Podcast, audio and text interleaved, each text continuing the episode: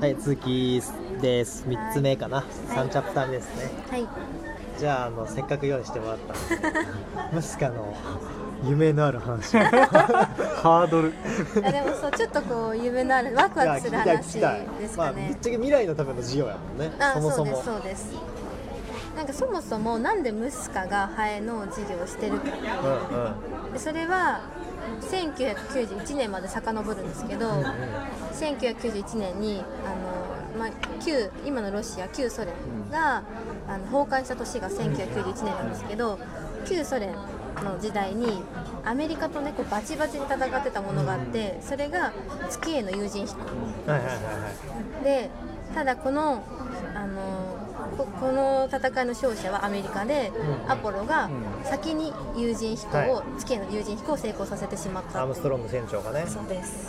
かの有名な、はでなんかその旧ソ連は焦って月よりもさらに遠いとこはどこだって探した時に火星があったんですよ、うん。その先にじゃあ僕たちは火星に先にアメリカよりも先にあの有人飛行を成功させようっていうので始まったのがその宇宙開発事業なんですい。うん。でただ火星に行くまでって片道2年往復4年かかるんですよその間宇宙飛行士たちはあの狭いロケットの中で4年間を過ごさないといけないっていう、まあ、まず課題があって、うんでその中で何が起きるかっていうと4年分のこう食べるものと4年分のあの排泄物がどうしてもこう積んでいかないといけないっていう問題があってでも4年なんてそんな積めないんですよ食料うんなんて。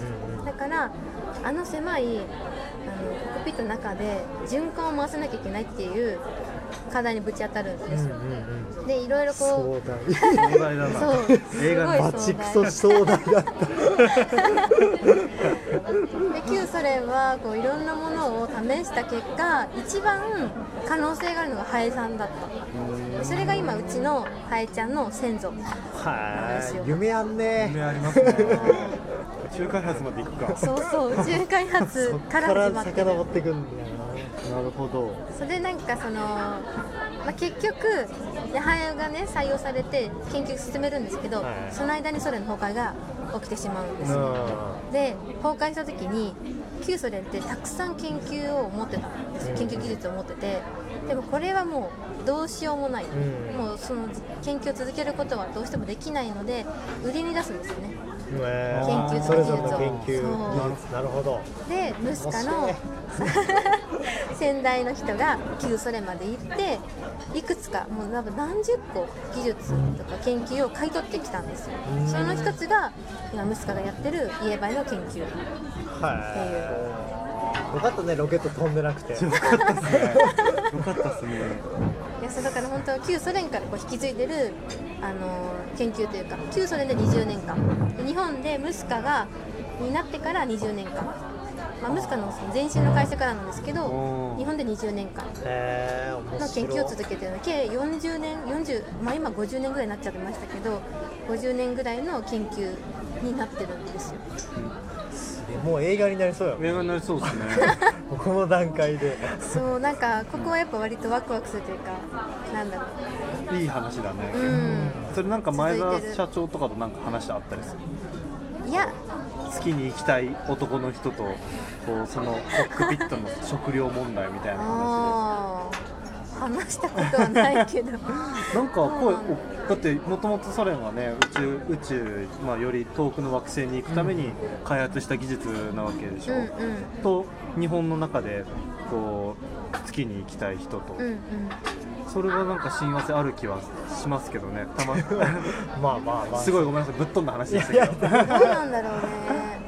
でもまあなんか宇宙の話だしね。ああそうでもなんか今こう多分いろんなものが進んでるのできっと肺以外の選択肢もあるからどうなんだろうな。なるほどね。まあ確かに。もうね研究始めて40年経ったわけだから、うん。今そのチョイスじゃないかもしれない。うんうんう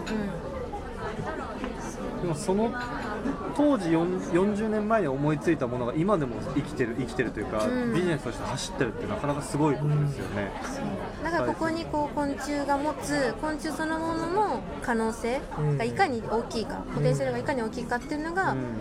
まあ、こう証明されてるというかやっぱずっとこう注目されてきて今やっとこう昆虫食とか日の目を見てるけれども、やっぱそのやっとポテンシャルを、まあ、世界が気づき始めたというか、一般的に割とポピュラーになりつつあるような段階がやっとこう来てるっていう印象ですかね。どこでそのどの技術がどう生かされるかほんまに分からんもんそうですねは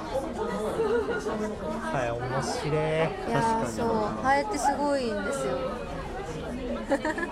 さっきさっきそのこのラジオ収録する前に俺はそのうん高城剛が割と好きで、はい。その時代の先端をの情報をし仕入れてる高城剛の頭の中が結構うんうん。気になる人なんやけど、うん。多分そういう人がこう一番食いつきそうなねあ話やし、まあ、とっくに高城剛はもうこの話なんて知っとるんやと思うけど、うんこういう話がいろいろこう知ってるとまたそこがつながって、あね、未来がさらに予想しやすくなるというか、そうです想像が膨らむから面白いそうなんかそのムスカの事業をやってる上で代表の龍郷がよく言うのはなんだこうこれから食料危機が訪れる絶対に訪れるって言われていて今現在は。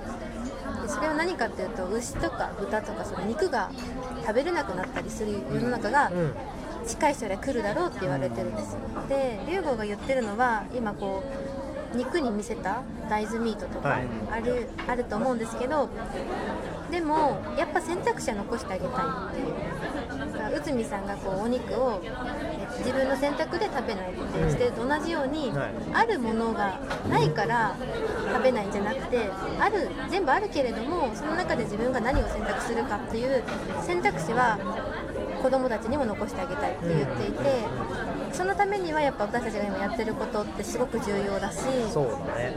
続けていかなきゃいけないし倒れちゃいけないって思っていてだから自分の子供とかにもお肉ちゃんと本物のお肉はやっぱ選択肢に残してあげたい。うんうんでそこからの選択肢は個人っていうかその未来の子たちの自由なのでそこを減らすってことが私たちやっぱ守んないといけないなって今生きてる我々が守んなきゃいけないって思っていてなんかその龍郷とかよくそういう話もしてます。まさに収録前の俺の話と 全くつながった、伏線張ってたんですかそうそうなんか聞いててそうだなと思って。うなんかその内海さんの娘さんにもやっぱ選択肢は残してあげたい。今食べれてるけどもしかしたら、ね、大人になった時に食べれないかもしれないから、選択肢は残してそこから自分が何をこう選ぶか、んいろんなことをねうん、インプットした上でそれでも肉を食うのか、うん。あの食わないのか、ほどほどに食うのかはもう自分で選んでほしいっていう話をちょうど、ゼロ本目にしてたんです。よ してましたね。いやーすごい。なるほど。やっぱいろいろ勉強してるとつながるもんなんですね。うん。こういう、まあ、地球の勉強してるとつながるんだな。あそうですね。あ本当に面白いですよね。ー面白いなマジで。めっちゃ面白いな。そう私もなんか歴史の授業なんて全然真面目に聞いてなかったけど旧ソ連あ旧ソ連って思って 歴史で出てきたって思ってでなんかそこが今私がいる場所とつながってる間接的にっていうことにやっぱロマンを感じたりとかあこういうなんか実感したってやっぱ分かんないなって思うことがいっぱいあって。それが業務の中で感じられるのってめちゃくちゃいいよね。確かに確かに。納得感持って働けますしね。うんうんうんなんか NHK の番組見てロマン感じるんじゃなくて 自分それものいいんやけど。日々接してる仕事の中でね。そうそう。でハエに感謝できる最高じゃないですか。なかなか全人口の中でハエに感謝してる人間 あ数少ないとは思いますけど、うん。はうちの会社の人ぐらい10人ぐらいかそうだよねあれ会社の規模的にはさ俺もごめん同棲したけど何人ぐらいえっと今15人あでそんなもんなんや。そうなんですよ。そっかそっか。役員とかも含めて15人い、ですかね。宮崎の人たちも入れて？あそうです。ラボ宮崎にあるラボが5人。ん。であとはこっち10人で技術職の人とか、あまあ、エンジニアって言われる人たちとか経営陣私みたいなバックオフィえーでもそれでも25歳のね不動産みたいな会社の人がパッと入れたのがすごいね。素晴らしい。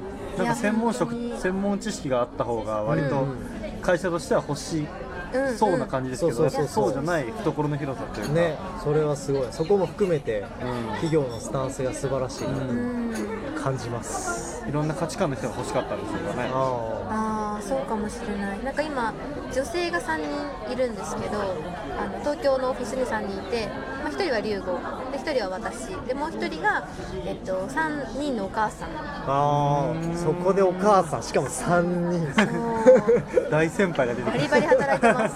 あそうなんや、うん。は一応あのさっきの話の延長ですけど、えー今週から、えーなんだっけリモートワーク。あはい。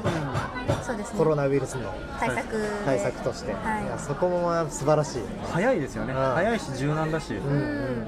なんかね株式会社キャンプファイヤーあの社長さんのツイッターかなでもなんか同じタイミングであの無無制無無期限期限は決めてないけどリモートワークを始めるのでっていうツイートが流れててそうね。の直前に全社に向けてスラックでこう通達があってでうちもすぐ同じようなやつを出してツイッターに公式のツイッターに出して。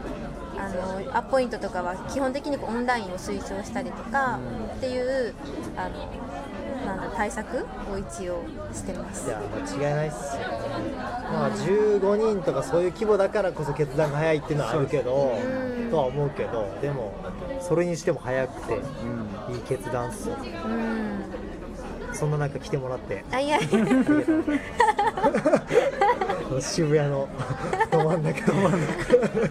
菌が蔓延してそう。な今感染したとしたら俺らのせいやな。そう。すいません。そしてここで切りますね、はい